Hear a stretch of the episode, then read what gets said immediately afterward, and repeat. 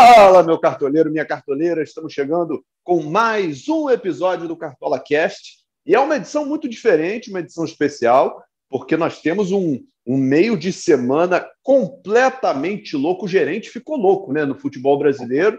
E a gente vai ter uma mistura aí de rodadas atrasadas com adiantadas, com rodadas atuais, num pré-final de Libertadores e pós-Sul-Americana. O mundo ficou louco, Caçoca. E o que, que, que, a gente vai fazer a respeito disso? Tudo bem? Fala, Bernardo. Fala, galera cartoleira. Mais um Cartola Cash aqui. Um prazer. É... Cara, a tabela do Campeonato Brasileiro está mais caótica do que o trânsito em muitas cidades do mundo. Eu poderia citar a cidade do México, Lima, é... a própria Índia, no, nos Tailândia, né? É. né? Mas é, eu nem sei se a realidade dos fatos é assim, mas o fato é que a tabela está muito confusa. Então a gente teve que limitar muito essa rodada, né? Apenas quatro jogos válidos. O mercado fecha hoje, nesta terça-feira, às 21 horas. E hoje vai valer né, Palmeiras e Atlético Mineiro, e mais três jogos apenas vão valer. Fluminense Internacional nesta quarta-feira e na quinta-feira Santos e Fortaleza, Ceará e Corinthians, e são jogos, de certa forma, equilibrados, o que aumenta a dificuldade para os cartoleiros, mas eu estou feliz, porque eu estou no meu melhor momento na temporada, fiz 89,42 na rodada que passou, e eu estou vendo aqui que foi minha melhor pontuação, não cheguei a 90 nesse ano. É um pouco triste esse fato, mas se eu mantiver essa média aí das últimas rodadas, é, eu fiz 80, 88, 70, 66, 89. Então o momento é bom, tem que surfar nessa onda aí. Vai ser mais difícil, né? Prever o que vai acontecer, porque a mitada vai estar tá muito limitada, né? Vai ter que acertar em cheio. Mas, e, e Cartola é muito imprevisível, né? A prova é a rodada que passou. O Thiago Santos do Grêmio foi o maior pontuador, fez gol, deu assistência, arrebentou e não estava muito cotado, menos de 3 mil escalações. Pois é, é, é um, vai ser uma rodada muito louca e assim, é, esse podcast de hoje é muito importante para o cartoleiro porque é uma rodada meio relâmpago, com poucos jogos, é isso que você falou, né, Caçoca? É uma rodada de jogos muito difíceis da gente fazer qualquer previsão e pensando já aqui nas opções, no saldo de gols principalmente, então vai ser uma rodada em que eu acho até que a gente vai ver muitos times parecidos, mas ela vai ser decidida muito no detalhe. Quem conseguir desgarrar um pouquinho nessa rodada vai criar um diferencial enorme, porque a gente está numa reta final de campeonato, todo mundo já sabe mais ou menos a sua posição nas ligas que disputa, né? Mas esse é o tipo da rodada que um acerto diferente dos demais vai fazer completamente a diferença pela justamente pela falta de opções. É, e, e, só para não, não deixar passar aí, você mencionou a, a rodada passada eu fiz 79,82. Não foi uma pontuação ruim, uma boa pontuação, mas é, sempre tem né, alguma coisinha que você lamenta, alguma coisinha que você comemora, enfim. Mas não sei se eu tenho grandes destaques aí para falar da rodada passada, não. Quer falar a seleção, Cassol? Pô, vou falar a seleção, mas é realmente muito improvável é, para essa rodada, uma mitada assim das maiores. Então, o capitão pode fazer muita diferença né, nessa rodada 35. A gente tem que caprichar, por mais que o Galo seja favoritíssimo, muito perto de confirmar o título, é o Palmeiras do outro lado, né? Mesmo com reservas, pensando em Libertadores, de repente os jogadores do Palmeiras vão correr a mais para tentar um lugarzinho no sábado, né? Ou pelo menos para entrar durante a partida. Então, enfrentar o Palmeiras é, em São Paulo nunca é uma tarefa simples. É, mas vamos aqui citar a seleção da 34 O goleiro foi o Walter, do Cuiabá, com nove pontos. Enfrentou o Danilo Fernandes, né? Acabou que o Danilo Fernandes é, fez cinco pontos, garantiu o SG. Teve até um problema no nosso banco de reservas na atualização. A gente pede desculpas, foi, foi corrigido esse problema. Coisas de tecnologia, galera, acontece. É, nas laterais, Matheus Bahia do Bahia com 11,70, Fagner do Corinthians 9,20. Zagueiros, a dupla do Fluminense, Nino com 11,60, David Braz 8,20. O Nino que não deve jogar contra o Internacional, deve ser o Lucas Claro no lugar dele, ele está lesionado. Entre os meias, a dupla de volantes do Grêmio, Thiago Santos com 20,90, Lucas Silva 17,40. Cada um fez um gol e deu uma assistência. E o Gabriel, também volante do Corinthians, é, resolveu fazer gol, né? Depois de é, da galera caçoar com ele contra o Atlético Mineiro e contra o Flamengo também. Ele, que para mim é um muito bom jogador, acho até ele subvalorizado, é, foi ao ataque e completou a vitória do Corinthians sobre o Santos, fez 15 e 80. No ataque, o Jô, também que brilhou na vitória do Corinthians sobre o Santos, 16 60. O Hulk, é, do Galo, que é, agora é artilheiro isolado do brasileiro, fez 15 e 20, fez os dois gols contra o Juventude. E Luiz Henrique, do Fluminense, fez um dos gols na vitória sobre o América, 13 e 40. O Silvinho do Corinthians foi o técnico com maior pontuação, com 8 e 14. Ou seja, muitos times muito bem representados, né? O Corinthians com quatro representantes, o Fluminense com três, é, o Grêmio com dois, então ficou bem restrita uma rodada com oito jogos. Imagina uma rodada com quatro. A seleção vai ter muita repetição de time na rodada 35. Pois é, então deixa eu só, antes da gente começar a olhar para o mercado de fato, deixa eu só passar essa rodada 35 para a galera entender o porquê, né? A gente tem hoje, nove e meia da noite, Palmeiras e Atlético, portanto a rodada fecha, o mercado fecha às nove para o jogo nove e meia. Amanhã a gente tem Fluminense Internacional nove e meia. Amanhã que eu digo quarta-feira, né? Para quem está escutando fora de hora. Quarta-feira às nove e meia, Fluminense Inter. Na quinta-feira, Santos e Fortaleza às sete da noite na Vila Belmiro. E ainda na quinta-feira às oito da noite tem Ceará e Corinthians no Castelão. E aí os jogos que não vão valer para a rodada porque ficaram muito distantes para o mercado do Cartola, né? Atlético Goianiense Bahia, Juventude e Bragantino, América Mineiro e Chapecoense, Grêmio São Paulo, Atlético Paranaense e Cuiabá, Esporte e Flamengo. Todos esses jogos não, não, não vão valer para a rodada. Estou frisando bem para quem está escutando, às vezes está no carro, fez uma curva na hora, não ouviu a palavra não. Esses jogos todos da, da sexta-feira em diante não valerão para a rodada do Cartola. Fica muito longe, né, Caçoca? A chance de acontecer alguma coisa, de ter uma mudança, um lesionado, não. o técnico muda de ideia. E o principal, tem a outra rodada chegando. Então a gente é, não pode. Final de semana tem.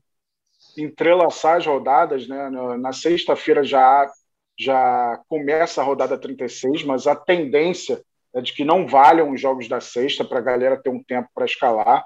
A gente vai confirmar essa informação. E além desses jogos que você falou que não valem para a 35 rodada, é, temos jogos espalhados de várias rodadas neste meio de semana que também não valem. Então, a galera, para não confundir. Nesta terça, por exemplo, tem Atlético Goianiense Juventude, não vale. Grêmio e Flamengo também não vale. E São Paulo e Atlético Paranaense, que foi da rodada passada, se enfrentam nesta quarta-feira, mas também não vale para o Cartola. Então a galera é, tem que tomar cuidado aí para não confundir apenas quatro jogos válidos nessa rodada de meio de semana. Pois é, então vamos, vamos começar a olhar de fato aqui as, as opções Difícil de mercado. falar de barbada da rodada, né? Não, não vou, vou, até pular essa parte, vou fingir que isso não existe aqui no, no Cartola Cast, porque eu acho que não tem, de fato. Não tem uma, uma barbada, né? Fluminense e Inter no Maracanã. Ceará e Corinthians no Castelão. Palmeiras e Atlético Mineiro no Allianz. E Santos e Fortaleza no, na Vila Belmiro. Não tem ninguém muito. É, não, não existe uma disparidade em nenhum desses jogos que, que permita a gente investir tudo num time ou né, fazer aquela, aquela apostona num, num time só. Embora, particularmente, eu acho que o Atlético Mineiro mesmo com as dificuldades que serão apresentadas, tende a buscar uma vitória, sim, por conta da, da proximidade do título, né? Para comemorar logo esse, esse título. Enfim, acho que está todo mundo querendo oficializar logo essa conquista. A gente sabe que nessa rodada ainda não será possível, mas quanto mais o Atlético vence e o Galo vence, né? É, isso se aproxima. Muito bem, Caçoca. Vamos dar uma olhada então nas opções de goleiro. Detalhe, só um detalhe, pode, pode é, quatro dos oito times que valerão para a rodada são alvinegros. Eu estou vendo meu time aqui. Meu time Parece todo mundo igual, né? Tem 11 alvinegros e só o Iago Felipe, que não é alvinegro, é, é do Fluminense, é a única opção fora Ceará, Corinthians, Santos e Atlético Mineiro que aparece no meu time no momento. Eu tenho até 21 horas desta terça-feira para trocar, mas está predominantemente alvinegro o meu time para essa rodada. E a sorte sua que o Santos não tira a foto com aquela camisa número 2, né? E o Corinthians, que em outros tempos já teve a camisa listrada em preto e branco, também não está cadastrado assim. Porque senão você ia olhar, parece que é um time só, né? A camisa do Galo, a do Ceará, e a, a, o que seriam esses outros dois aí, deixariam quase que um time uniforme aí para você. Exatamente. Eu já ouvi papo que vai ter gente escalando o Atlético Mineiro inteiro. Então vai, vai ter gente aí com, com uniforme repetido aí em todas as bolinhas aí do seu time. É, só, quem faz isso só tem que torcer para não ser um a 0 com gol do reserva, né? Porque aí pega. O cara entra no segundo tempo, faz o gol da vitória e ferra o cartola de quem escalou, né? Mas vamos lá. Vamos começar então pelos goleiros, Caçoca. A gente tem aqui Marcos Felipe. Hoje é bom porque essas posições de um, de um jogador só, dá para ler as opções todas, né? Marcos Felipe, Cássio, Everson, João Paulo, Jailson, Lomba, Marcelo Boeck e João Ricardo. O que, você está pensando aí? Então, é, Fortaleza se reabilitou de certa forma, né? Mas o João Paulo tem ido muito bem, goleiro do Santos. É, o Santos na Vila contra o Fortaleza, é, dá para pensar numa vitória de repente sem tomar gol, né? Mas o principal é o João Paulo passou das 100 defesas no campeonato, tem 101 em 27 jogos, e desses 27 jogos, para um time que não está bem na tabela, ele não sofreu gol em 11. Então, acho que a pedida pelo João Paulo é, é legal para essa rodada. Outra opção seria o próprio Everson. É, num cenário que o Palmeiras vai reserva, mas eu reforcei aqui é, que todo cuidado é pouco para o Galo, mas acho que no mínimo ele vai ser exigido. É, o Galo não tem sido muito exigido quando joga no Mineirão, desta vez o jogo não é em casa. No Mineirão ele está impressionante, muito efetivo, muito é, com a defesa muito segura também. É, isso muda um pouquinho fora, mas o Galo também tem uma das melhores campanhas como visitante, é o segundo melhor visitante em pontuação, um ponto atrás do Flamengo. O Flamengo tem 29 pontos como visitante, o Atlético Mineiro 28. É, então o Galo é, é, forte e vingador. Né? Pois é, mas você sabe que eu estava refletindo aqui? É, a minha primeira opção, de fato, deve ser o Everson mesmo. Mas você sabe que o Jailson, ele tende a ser muito exigido no jogo de hoje, né? Por mais que ele tome aí, vamos dizer que ele tome dois gols, aí vai ficar aí com, com menos dois. Mas será que ele não vai fazer pelo menos três defesas ou quatro defesas num jogo como esse? Talvez ele no volume consiga uma pontuação interessante. É, não dá para duvidar, né? Acho que o Galo vai para cima, o Galo está ávido por resolver logo o campeonato, né? Mas ele tem tido também paciência para buscar o resultado. Contra a Juventude foi a prova disso. É, mas o que estava mal, né? Tava todo mundo desesperado. É, é, e aí fez dois gols. Mas eu, eu assim, para mim, o Galo é o principal time da competição. Dificilmente eu consigo botar o goleiro adversário, sabe?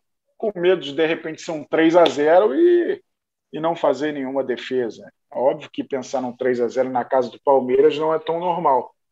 Mas é, eu vejo o João Paulo assim como uma opção teoricamente mais segura. Mas claro que Jailson, nas vezes que foi é, requisitado aí, foi muito bem, teve pontuações muito expressivas e pode mandar bem de novo. Ele tem uma média de 3,89 em 13 jogos, inclusive a última pontuação dele foi uma mitada, fez 9,50 e dos 13 jogos que participou, não sofreu gols em quatro. E, e, o João Paulo, nessa foto aqui do Cartola, tá a cara do Guilherme Fernandes, hein? Já tô avisando logo. Vê aí, Caçoca, vê se você não acha que tá aparecendo o Guilherme Fernandes, que trabalha na, na equipe do Cartola. Lembra? Lembra. Não tá cara não, mas lembra. Não sei se é bom para o João Paulo isso, mas, mas tá lembrando. então vamos lá, vamos avançar então. Vamos olhar para as laterais. E aí, assim, é, mesmo com o desempenho ruim na, na última rodada, eu acho que o Mariano é uma opção bem, bem interessante, assim como o Arana, né? O Arana não preciso nem explicar muito, né? Quem joga o Cartola desde o início do ano está entendendo o, que é o Arana para o jogo. mas o Mariano. Eu, eu, eu acredito nele como uma boa opção. É, o Arana tem uma média impressionante, né, de 5,81. É, o Mariano tem uma média boa também, 4 pontos, né? É, tem 41 desarmes em 20 jogos. Mas é, eu não dobraria, não. É, entre uma opção e outra, iria no Arana, né, pela capacidade ofensiva, e aí buscaria um outro lateral. A gente já falou do João Paulo para o gol, mas vejo o Felipe Jonathan como uma opção interessante. Ele está jogando um pouco mais avançado. Na última rodada ele até decepcionou um pouco, é, mas vejo o Felipe Jonathan como uma opção viável. O Fluminense Inter, acho que é dos jogos mais equilibrados, ainda mais sem o Edenilson, né, que está suspenso, a não ser que haja reviravolta jurídica, ele não enfrenta o Fluminense. Mas o Saravia é um cara que muitas vezes dá para confiar, né? 70 desarmes em 22 jogos. É, então, é um cara que pode se pensar para a rodada. E até o Moisés. O Moisés vai enfrentar ali o Luiz Henrique. São dois caras que desarmam muito. Meu medo só em relação ao Moisés é o temperamento. Muitas vezes toma cartão bobo e tal, é, faz muitas faltas. Mas tem essas opções dos laterais do Inter aí também. E é, esse Ceará e Corinthians eu fico mais com o pé atrás para apostar muito na defesa, é, é, falando especificamente dos laterais, porque o Ceará vem muito bem. O Ceará tem a terceira melhor campanha como mandante. Está é, numa fase consistente com o Thiago Nunes, então eu não sei muito o que esperar desse jogo, mas é óbvio que o Roger Guedes a gente vai falar mais na frente, é, de repente até o João Vitor na zaga é uma opção, mas na lateral eu não estou muito confiante nos laterais de Ceará e Corinthians, não. Pois é, você falou aí no, no Inter e Fluminense, eu acho que esse é um jogo que tem opções interessantes do meio para frente, assim, mas eu não consigo confiar, por exemplo, no saldo do, num saldo para o Saravia ou num saldo eventual aí para algum jogador de defesa do Fluminense. É, eu, por enquanto, estou dobrando aqui os laterais do Galo, mas com a cabeça aberta aí, de repente, até para um, um Felipe Jonathan ou para o Madison, de repente, do Santos, não sei. Vamos ver como é que, como é que vai ser no final das contas. E para a defesa, é, é, e aí por defesa entenda zaga, como é que, que, que você está pensando, Caçoca? É, é muito difícil, assim, né? A gente está falando da rodada, mas tem que lembrar que são quatro jogos, só não, não tem muito para onde correr, né? É, acho que até os times vão ficar muito parecidos, né? É inevitável que isso aconteça. É, tem um jogador que eu sempre falo que é o Nathan Silva, né, cara? Ele às vezes abusa das faltas, por exemplo, tem 57 faltas em 29 jogos ele já chega para fazer a falta sempre. Só que nessa que ele chega, às vezes ele desarma. É, e isso é um fator importante para as pontuações dele. Ele tem mais faltas cometidas que desarmes. Só que um ponto muito a favor do Nathan Silva é a força aérea dele no ataque. É um cara que já tem quatro gols, consegue finalizar muitas vezes, tem uma média de 4,20 pontos. Ó. Ele, além dos quatro gols, ele tem outras 11 finalizações uma na trave, que foi agora no último jogo, né, um balaço que ele mandou na trave do Juventude, duas finalizações defendidas e oito finalizações para fora. Então, um cara que, quando vai para a área adversária, leva perigo também. É, pensar num outro nome aqui, é, eu falei já do João Vitor, né? Eu pensaria no David Braz, cara, tem pontuado bem. O Inter tem deixado um pouco a desejar ofensivamente nos jogos fora de casa. É, então eu pensaria aí no David Braz ou até no Lucas Claro. Pois é, eu, eu num primeiro momento escalei aqui o Marcelo Benevenuto do Fortaleza, porque o Santos, embora tenha fortalecido a sua defesa, não está naquela fase do, do, do, Santos goleador, né? O Marinho mesmo é um jogador que voltou a fazer gol esses dias, mas também já não jogou no outro jogo, enfim. Eu não sei, eu estou um pouco inseguro ainda com, com relação ao Santos. E eu acho que o Benevenuto é um zagueiro com, com números muito interessantes. Né? Ele tem uma média de 3,67, mas ele tem quatro gols no campeonato, ele tem finalização na trave, ele tem 41 desarmes em 31 jogos, enfim. Então, é um jogador que entrega. Então, nessa da gente não saber bem como vão ser os jogos, eu acho que ele pode ser uma opção interessante.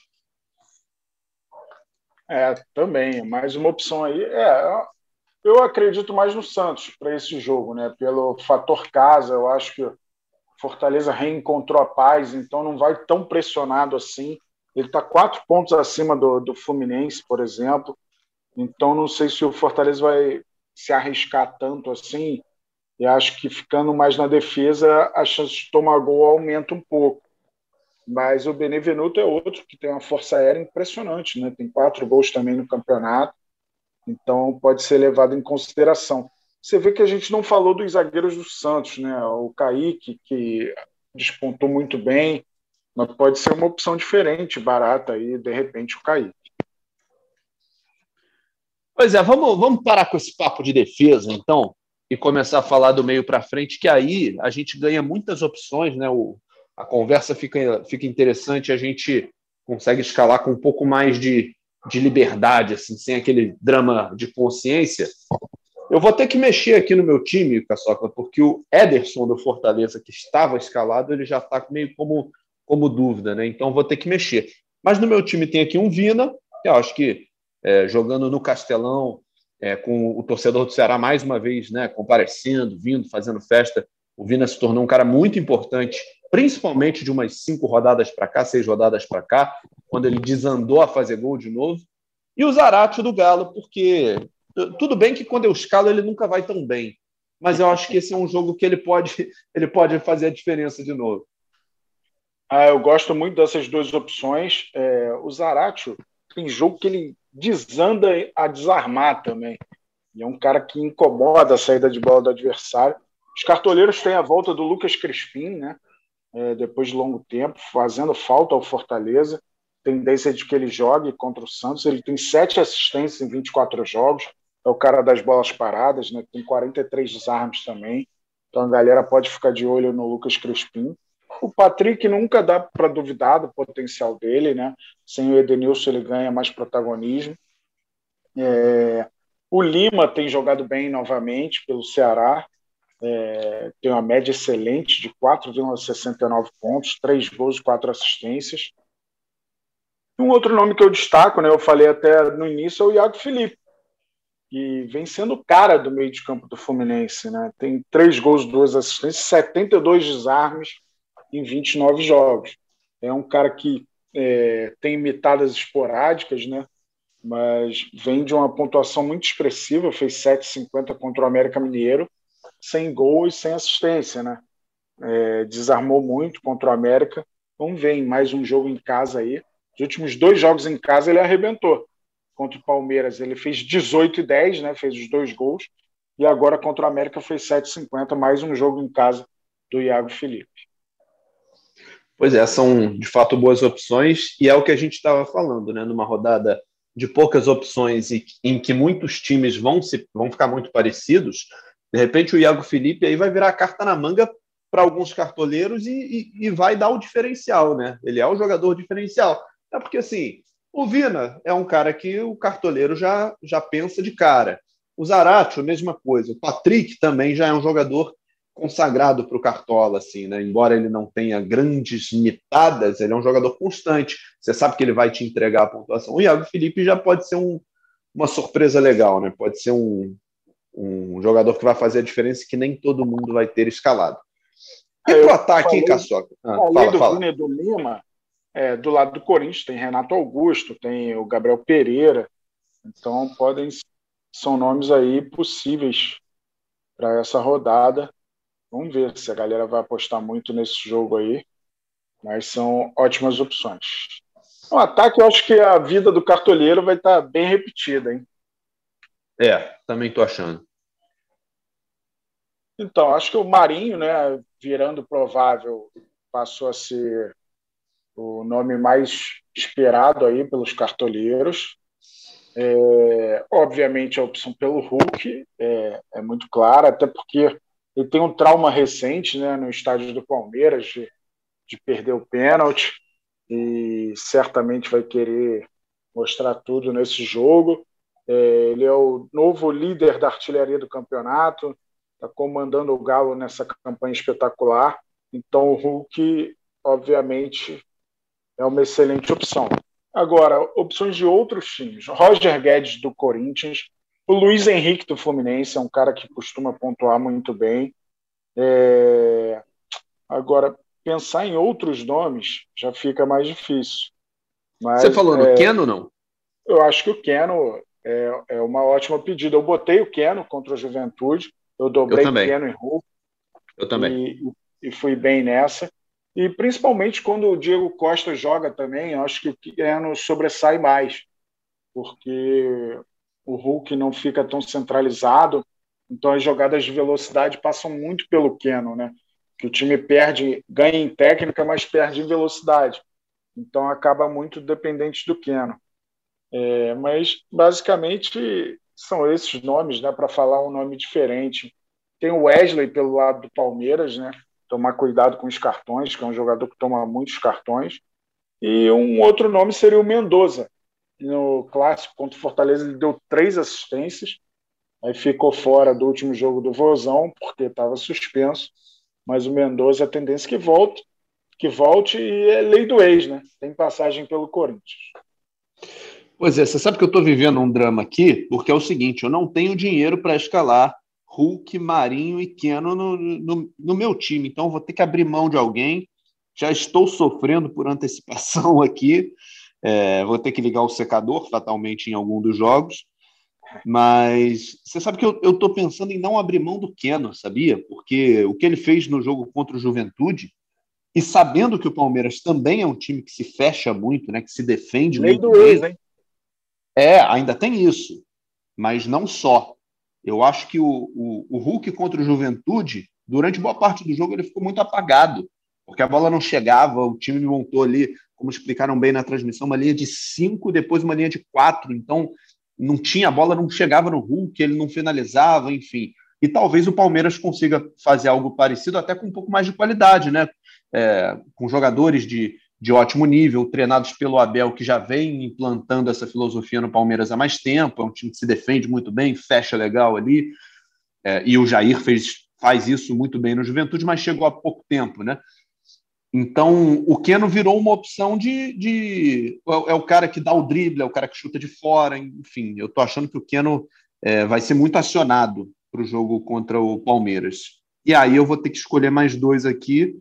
É, o próprio Diego Costa, um jogador que é barato, né, em comparação a esses outros, custa 12,24, Keno custa 11,89 e os outros dois são muito mais caros, né? O Marinho 17,38, Hulk 22,54, o jogador mais caro disponível para essa rodada. Enfim, além de um jogador que não me lembro agora se você falou, Caçocla, mas acho que você citou ele lá atrás, né, quando você estava falando dos laterais, é o Luiz Henrique do Fluminense. Ele é, ele é muito importante nesse time, né? O homem da velocidade, do lado de campo, e, e ele pode ajudar muito nesse jogo contra o Internacional. Ah, exatamente. O Luiz Henrique vem pontuando muito bem. Ele chegou a ter uma fase de gols em jogos consecutivos, né?